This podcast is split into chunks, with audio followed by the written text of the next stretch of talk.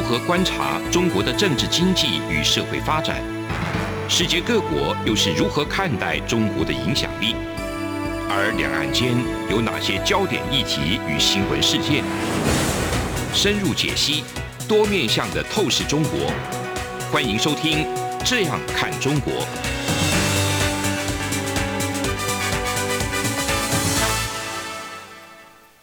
各位听众您好，我是主持人蔡明芳。您现在收听的是中央广播电台的《这样看中国》节目，蔡明芳时间。我们今天节目要谈的主题就是中国面对美国这个科技禁令，也是九月十五号以后，对于整个中国的经济以及中国的科技会有什么样的影响？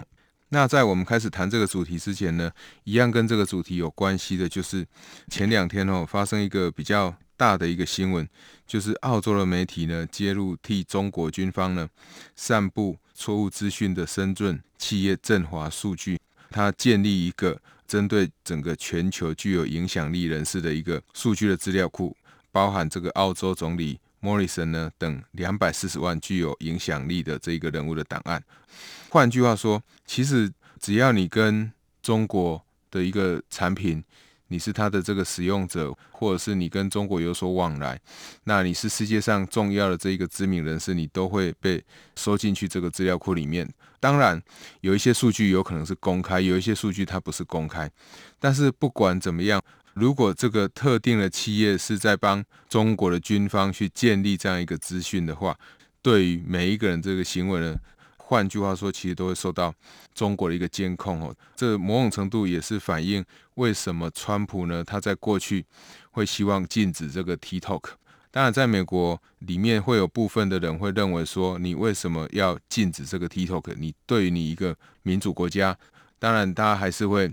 比较担心的说，那你是不是会透过 TikTok 去传播一些比较不实的一些内容，然后让读者来收看，或让你的收视户来这个收看，特别是 TikTok 受到很多这个年轻人的一个喜爱哦，这是比较对于一个国家的政府来讲，这是比较麻烦的。那另外一个就是，川普呢现在又为了要打击哈这种不当的这种劳动的这个环境呢，美国呢他去禁止六家中国企业的这个产品的一个进口，主要就是说在这个十四号的时候，九月十四号的时候。那川普呢，他就认为说，有六家中国的这个实体企业，其实他有可能有不当劳动的这个行为，比如说，他可能有四家的呃西部的新疆地区企业进口棉花，还有这个服装跟其他产品。那在这样的情况之下，其实对于这个美国来讲，他如果要去保护这一些这一个中国呢，透过一些不当的一个方式，那去。对于这个新疆被拘留的这些维吾尔族的穆斯林，后使用强迫劳动这个措施的做法，这个其实也是一种不公平的一个贸易。那我想各位听众过去应该都有看过类似这些中古时代的一个一些影片，在这些影片里面，其实常常我们会看到有所谓的奴隶的制度。那我透过这个奴隶的制度，然后去生产出了产品，可想而知，这些生产的产品呢，他们的生产成本。都是非常的这个便宜的，因此呢，如果我们再去购买这样的一个产品的话，虽然我们的消费者可以享受到低价，但是换个方式来想，其实我们是在助长像中国这样的一个政府，像中共这样一个政府，他去压迫这个新疆劳动力的一个，就是我们其实是他的一个。背后的一个帮凶，这个其实是我们不同意的哈。这个是在现今的这个大家比较优质的这个劳动环境的一个想法之下，其实这个应该不是世界一般普遍的大众所可以接受的一个做法。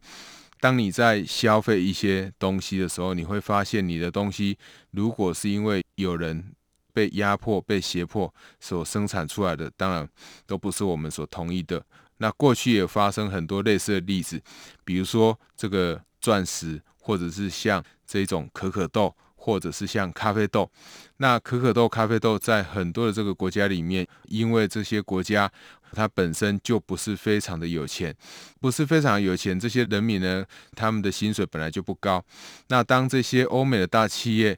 那到当地去这个开采的时候，就有可能会发生这些企业呢，他们会去。剥削当地的劳动力，所以我们才会有现在开始大家在推行所谓的公平贸易，好，所谓公平贸易的一种咖啡豆。也就是说，这一种咖啡豆呢，它不是透过这个剥削而来的。当然，在标榜公平贸易的背后，其实就隐含的生产成本会提高。但是这个其实不是生产成本提高，而是只是反映现实的这个生产成本的高低而已。好，我觉得这个是美国最近哈对于这个新疆这一些厂商呢的一个因应的一个措施哈。那我们接下来来看看到底这个美国。对中国采行的这个科技的管制的这个措施呢，对未来中国的经济会有什么样影响？我想大家都知道，美国针对这个华为所实施的一些科技禁令，它其实已经禁止的不只是美国的厂商，只要你有使用美国高科技技术的厂商，你都会受到影响。因此，包含台湾，大家目前评价很高的台积电、台湾积体电路公司。或者是我们的联发科，在前几天我们看到新闻，南亚科就是台硕集团南亚科，他们都宣布就是不再出口产品给华为了。这个背后其实隐含的就是说，华为接下来就没有一些比较好的 component，就是中间的零组件可以使用。当然，这些公司如果他们希望再继续出口给华为，就必须要跟美国的商务部来申请。但是申请会不会过？就要看美国商务部的决定，但是不管如何，我们可以预期得到，就是说，即使我可以出口到中国，卖给中国华为或中兴的这一些产品呢，它一定是什么？一定是这一个产品的品质是比较差的，或它的技术含量是非常非常低的。那当一个技术含量很低的产品卖到这个中国去的时候，那我们可以知道，这样的一个产品呢，如果你的品质不高，那代表你的竞争者也会比较多。当你的竞争者越多的时候，对于联发科，对于我们台湾的许多过去跟华为一直有密切往来的这一些华为工业的厂商，其实影响是会蛮大的。那反映在这个获利上，当然就是获利会大幅的衰退，这是对我们台湾厂商影响。那对中国影响是什么？我们看到中国哈面对美国这样科技的管制禁令，其实也不用太担心，因为过去比如说这种有两套标准的情况大有人在，还有大有过去的历史。比如说不管是手机，那我们有看到过去我们也有所谓的 PHS 这样的日本的手机，跟我们现在一般普遍大家在用的手机这种不同的标准，或录影带也会有不同的标准。也就是说。当世界变成双轨的时候，它就有这个双轨并存。其实大家不用太担心。可是大家不要忘了，我们会讲到手机，我们会讲到过去很早期的这个录影带，它会有两套标准。但是最后随着时间的演化，总是会有一套标准呢，它可能会越来越萎缩；另外一套标准呢，它越来越壮大。等到你这个标准慢慢形成的时候，其实。有一些东西是不可逆的，我们也可以看到，不管是过去的标准，或者是像作业系统，过去大家所熟知的这种笔记型电脑的作业系统，几乎你可以看得到的都是微软公司、美国 Microsoft 所出产的这种 Windows 的作业系统。可是呢，在后来 iPhone 崛起的时候，贾伯斯开发出 iPhone 出来，开发出这一个我们现在大家人手一机的这种 Smartphone 的一种作业系统。就有两个阵营，一个就是 iOS，一个就是什么，一个就是 Android 的这个系统。那当然，这两个系统我们也可以看到，他们都会共存。可是你会看到，像这个 Windows 的系统，它就直接被淘汰了。所以，如果你这个市场的需求者够大的话，当然它有可能允许这个两套系统。可是我们也可以知道说，这个使用 iOS 这个 Apple 的作业系统，它的附加价值通常是比较高的。那我们可以看到，如果将来比如说华为因为受到科技禁令的管制，而必须要采取这种两套系统的做法的时候，华为因为它现在不能用 Google 的这个系统，所以它必须要用它自己的鸿蒙的系统。这时候就会遇到一个问题，就是鸿蒙可能在中国里面，我们可以预期华为这一个企业，如果它有心要好好做的话，我们完全不会怀疑说它可以在。中国建立这个所谓鸿蒙的整个生态系，所以我如果今天买了一只手机，那我在中国里面使用这个华为的手机，我用鸿蒙的系统大概不会有问题。可是问题是，如果当你要出国的时候，除非这些中国的人他们不想要这个离开中国，否则你要出国，那你又要用另外一套系统的手机。那一个解决的方式就是每个人都要拿两只手机。可是对于一个不太常这个出国旅游的人，出国有商务行程的人，他们不太可能去持有两只手机，就会持有一种手机。所以当然对华为来讲，它自己会有本身的一个供应链的一个形成或生态圈的一个形成。对于外国要进去中国里面工作的这些人呢，那当然就会造成一些麻烦，他们也必须要使用两个手机。可是这个就长期的角度来看，其实这样的两套系统，它是不是会让中国这个受到的伤害其实是相对比较小的？我们有必要再进一步的观察哈。那为什么需要进一步观察呢？因为我们在经济学里面常常谈到了一个东西，叫做网络外部性。这个网络外部性呢，如果你只有一个人用的时候，那当然它没有任何的外部性。比如说一只手机，那只有你用，只有你本身一个人用，当然不会有效果。但是如果包含像我主持人，像我们各位听众朋友，越来越多人用这个手机的时候，我们越来越多人用手机，手机对我带来的效果就会越来越大。就像我们这个在收听广播，我们。现在我们有很多不同的管道可以去收听到我们台湾中央广播电台这一个广播的节目。那当同一个系统越来越多人用的时候，你用的这一种效用就会越来越高。所以，我们等一下要来探讨，就是说从网络外部性这样的角度之下，是不是美国这样的科技管制禁令会让中国像华为这样的厂商，它的技术是会越来越壮大呢，还是会越来越缩小？那如果越来越不好的时候，这时候对华为来讲，当然就不会是一件好事哦，甚至有可能会变得更差的一个情况。那节目进行到这边，我们先休息一下。这里是中央广播电台的《这样看中国》节目，节目稍后回来。是阳光，像台湾之光穿透世界之窗；是阳光，像神鹰翅膀环绕地球飞翔。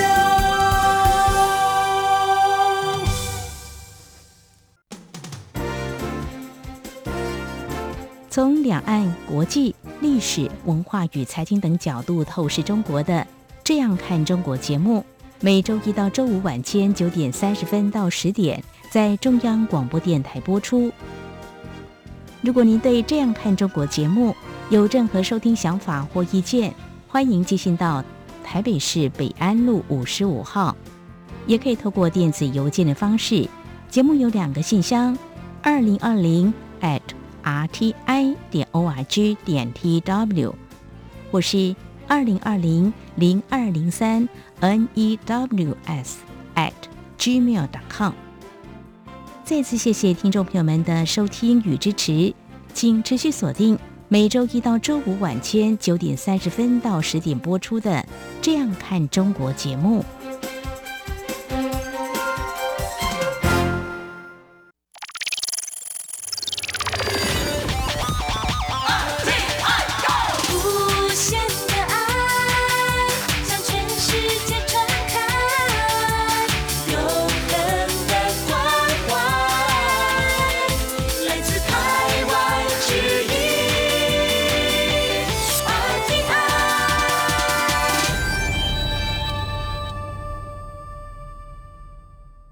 位听众您好，我是主持人蔡明芳。您现在收听的是中央广播电台的《这样看中国》节目，蔡明芳时间。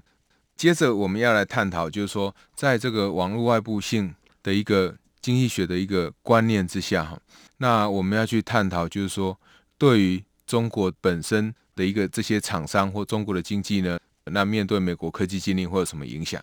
第一个，其实我们可以去看到的，就是说，当这个习近平他提出所谓的内循环这样的一个想法，透过内循环以及外循环来带动中国经济的想法的时候呢，我们其实可以很明确的知道，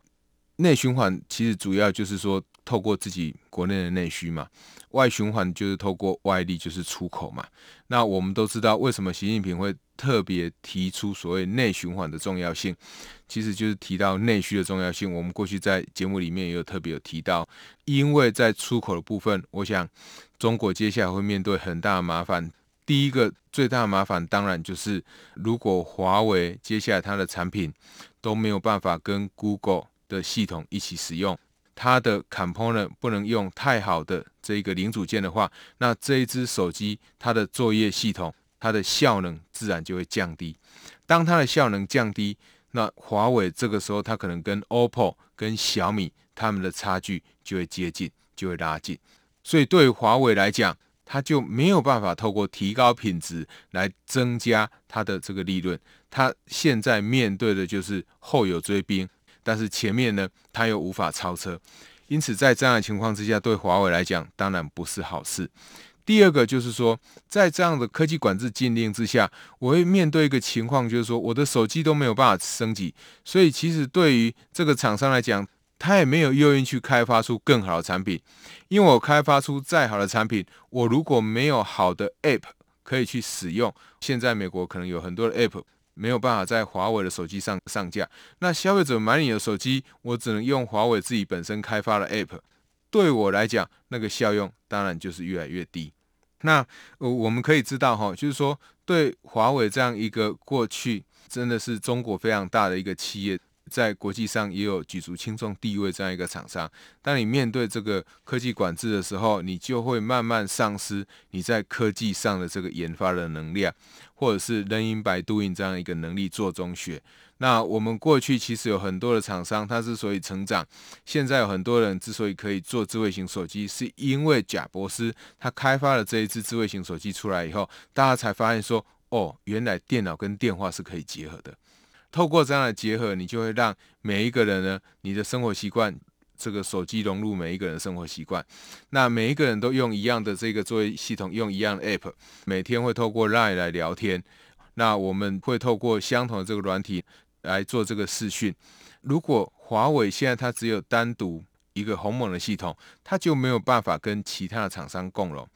所以在这样的情况之下，这一些厂商，这一些这个呃华为原来的既有的这个作业系统，它当然就面临到很大的一个竞争。久而久之呢，当你的技术的创新的诱因不见的时候，背后所代表你的技术就会停滞。你的技术越停滞，那你销售的产品越来越少，你的获利越来越有限。那这个时候，整个中国的科技产业，它就很有可能会陷入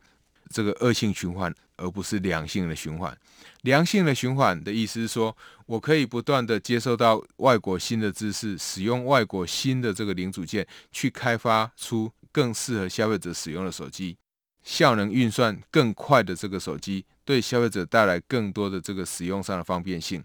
可是，如果这一些比较高阶的产品，那我原来这个华为的手机都不能用的时候，当然就会影响到我。这个华为手机的一个效能，那你说，诶，不会啊，在这前面一两年不会受到影响，因为一两年可能差异不会太大。但是随着时间越来越久，那它所受到的影响自然就越来越大哈。那对于整个中国科技产业而言，特别是现在大家所要谈的这个五 G 的这个产业，那也会有很大影响。那如果你一昧的往好处想，当然就是很多人讲，就是说这个变成美国强迫中国要去做。科技产业的升级，但是我去做科技产业升级的时候，我一样会面临的一个问题，比如说为什么中国那么需要台积电帮他做这个晶圆的这种代工，或像需要联发科这些厂商，需要很多台湾的厂商来帮他生产很多手机的这个零组件，那主要原因当然还是在于中国本身的厂商没有那个能力做出这个产品，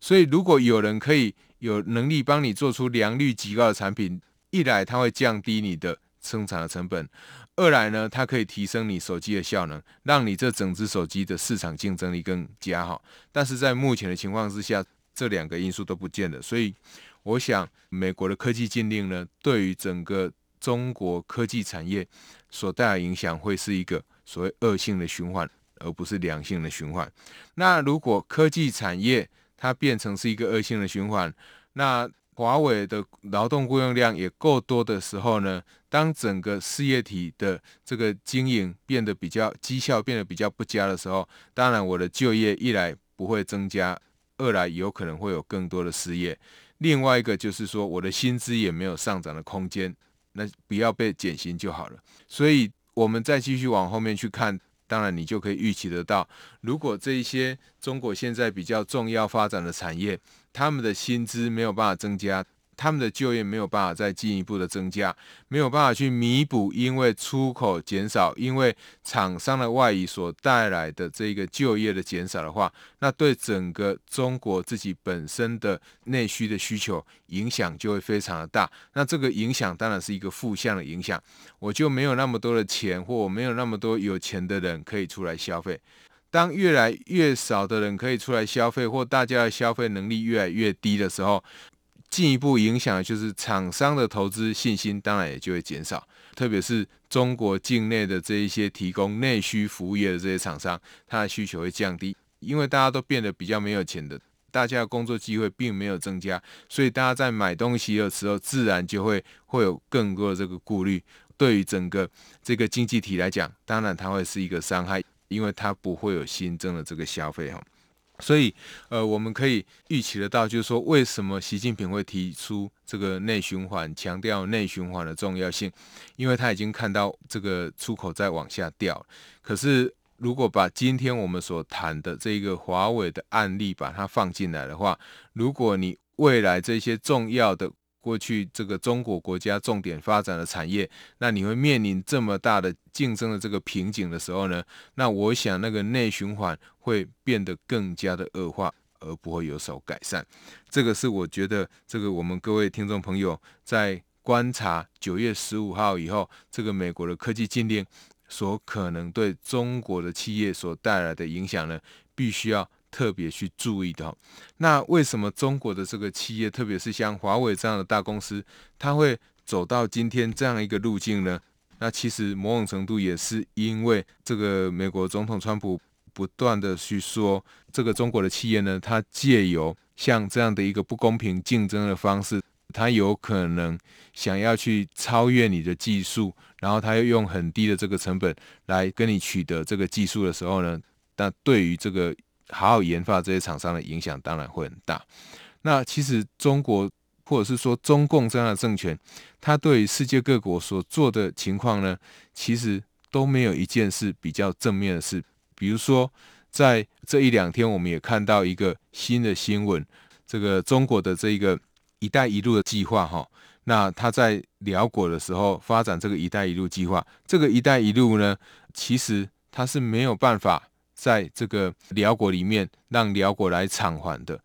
他没有办法偿还这些钱呢。那我帮你盖了一些基础建设或港口，那你没有办法偿还这些钱的时候呢？我们看到前一两天这个台湾新头壳网络的新闻呢，其实就提出了哈，就是说辽国呢在本月初呢，他已经将大部分他们国家电网的控制权呢，交给中国的这个南方的电网公司。成为“一带一路”债务陷阱的这一个最新的受害者，这个对于中国来讲当然是非常的开心，因为他取得辽国的整个国家的电网。对于辽国来讲，这个是非常呃可以想象灾难的开始。你一个国家里面重要的电网，然后被外国的政府所掌握的时候，那怎么办？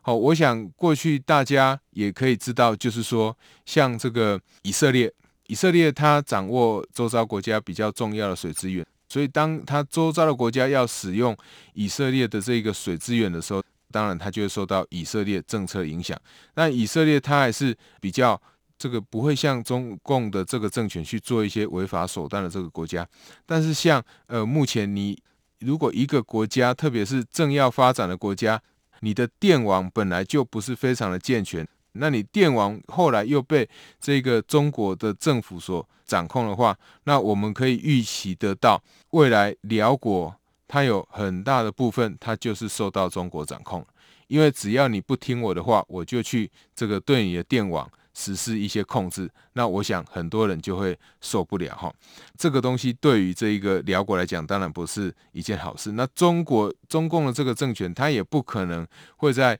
很简单的、很轻易的把这个他所取得这个电网给释放出来。这个是在“一带一路”上，我们看到中国呢，在对于这些国家，它有一些。比较不公不义的一个地方，你本来就知道这些国家它可能还不出钱来，那你又去故意跟这些国家往来，当然，这些国家的政治人物也要负一些责任，就是你没有那个能力去偿还这些负债，你又去跟中国签这样一一个约，最后你就把你这个国家重要基础设施呢，就会移交给中国。所以，这个对于辽国来讲，当然影响会是极大的。那我们也可以知道，未来电网的一个使用的情况。中国也可以取得辽国所有的这个数据，对辽国的整个国家的图像呢，它会更清楚。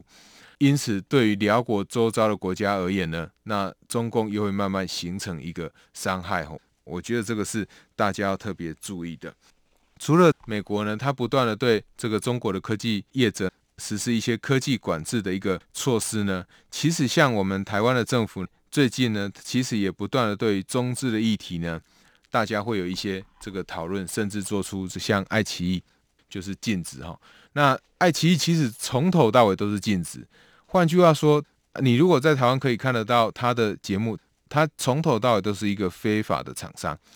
那为什么他会在这里上架？因为网际网络的关系，政府有时候没有办法去控管，所以在这样的情况之下，就给了爱奇艺这样的厂商可乘之机。我们也可以看得到，很多人在这个会去批评，像台湾政府这样的做法，它有可能会伤害到消费者的权益。哈，所以伤害到消费者的权益，就是说我本来是可以来好好看这些这个呃影集的，但是呢，现在因为你这个台湾政府的一个政策的一个改变，使得我原来爱奇艺的收视户就没有办法去看爱奇艺的这个产品的内容。那我原来有多一个爱奇艺的选择。现在我没有爱奇艺这一个产品可以来观看的时候呢，我就变成我必须要去看阿玛龙的这一个产品，或看 Netflix 的一个产品。对于消费者来讲，消费者的权益好像受到了伤害。呃，这个样子的一个观念哈，听起来其实是似是而非的哈。那为什么是似是而非呢？其实很简单，今天爱奇艺在台湾，它如果是一个非法的公司，代表它在台湾。让台湾消费者可以看到的节目内容有没有经过我们台湾政府一个正常的审核程序？那一定是没有，因为它是一个非法的公司。所以今天他播什么样的内容，其实我们都不知道。那当然，消费者会说不会啊，他播的这个内容其实都非常的这个中性，不会有什么影响。呃，我觉得有许多的这个听众朋友，他或许在看这个节目内容的时候，那我们都有听过一个叫所谓的置入行销。就是它有可能透过温水煮青蛙的方式，一点一滴的去影响你。那最后呢，你整个观念就被这个中国透过这样的节目那给影响。那这个对一个国家来讲，当然也不是一个健康的一个状态。所以一个方式就是说，你也要要不要允许他进来？要就允许他进来。如果你决定禁止，那也可以。那就是千万不要让消费者再去收看到他们的一个节目。那至于消费者会不会受到伤害？我想大家要去想想看，如果它是一家非法的公司硬上架，就像我们在看，如果取缔爱奇艺的逻辑是通的，那我们去取缔仿冒品，是不是也让消费者受到伤害？那这个听起来就是我所谓的似是而非哈，就是不对的事情就是不对哈，不能只光从价格来看说它是不是会这个影响到消费者。这个是呃，我们今天在谈美国的这个科技禁令呢。对整个中国经济的影响，要想要跟各位听众朋友分享的。那以上就是今天中央广播电台《这样看中国》节目。那我们今天所探讨的内容，就是在九月十五号的美国对中的这个科技管制之后，中国经济可能会有什么样的走向。那我是主持人蔡明芳，谢谢您的收听。是阳光，膀打开了世界之窗；是阳光，翅膀环绕着地球飞翔。